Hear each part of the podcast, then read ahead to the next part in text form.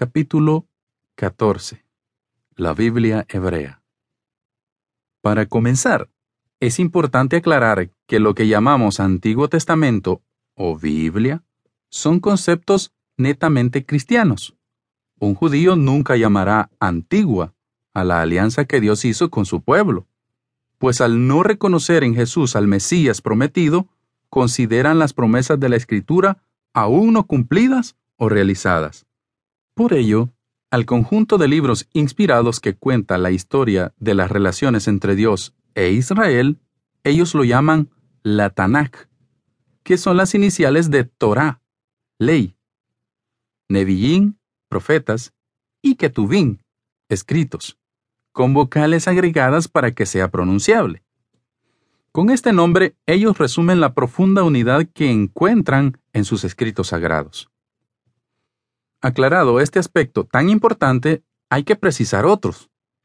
Durante siglos, la lengua hebrea se escribía solo con consonantes, y omitir o añadir una sola letra hubiera cambiado con facilidad todo el sentido del texto. Mientras era una lengua viva, no habían problemas. Las dificultades comenzaron cuando dejó de hablarse comúnmente por el pueblo. Esto significaba un problema, sobre todo para la traducción de las Santas Escrituras. Entonces se hizo necesario fijar el texto empleando algunas consonantes como vocales, o añadiendo unos signos, en forma de puntos, por debajo o encima de las letras, que hacían el oficio de vocales. Esta labor se lleva a cabo aproximadamente a partir del siglo III después de Cristo por unos rabinos o maestros judíos llamados masoretas. La palabra significa algo así como fieles a la tradición.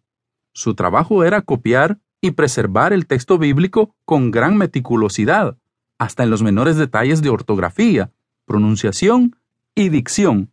El resultado de su trabajo se conoce hoy como texto masorético. Los masoretas también agregaron acentos, marcaciones sobre el canto del texto y notas marginales. Estos manuscritos son los que usan hoy los judíos y de los que traducimos a todas las lenguas los cristianos. Gracias a los masoretas tenemos copias del Antiguo Testamento muy similares a los libros de la antigüedad precristiana.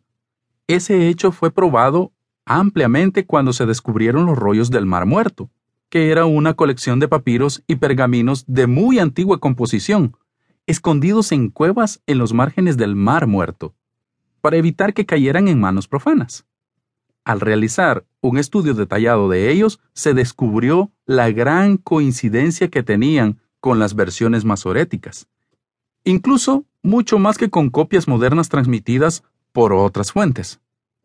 El trabajo de los masoretas aseguró que cada copia del Tanakh fuera igual, y hasta que se leyera y pronunciara de la misma manera. Las compilaciones de textos masoréticos más conocidas y usada hoy es la que edita la Sociedad Bíblica Alemana en Stuttgart, por lo que es conocida como Biblia Hebraica Stuttgartensia, que es una edición revisada de la Biblia Hebraica de Kittel de 1937. Contiene entre sus fuentes más importantes el manuscrito bíblico de la Biblioteca Pública de San Petersburgo, llamada Códice de Leningrado, que data del siglo X después de Cristo, y en él aparecen los signos de puntuación de los masoretas. En una edición que ha sido ampliamente difundida al ser considerada, tanto por judíos como por cristianos, como la más fiable de los escritos sagrados hebreos y arameos. Es de esta edición crítica, junto con la Septuaginta griega, desde donde se traduce a todos los idiomas del mundo el texto bíblico de lo que nosotros llamamos Antiguo Testamento.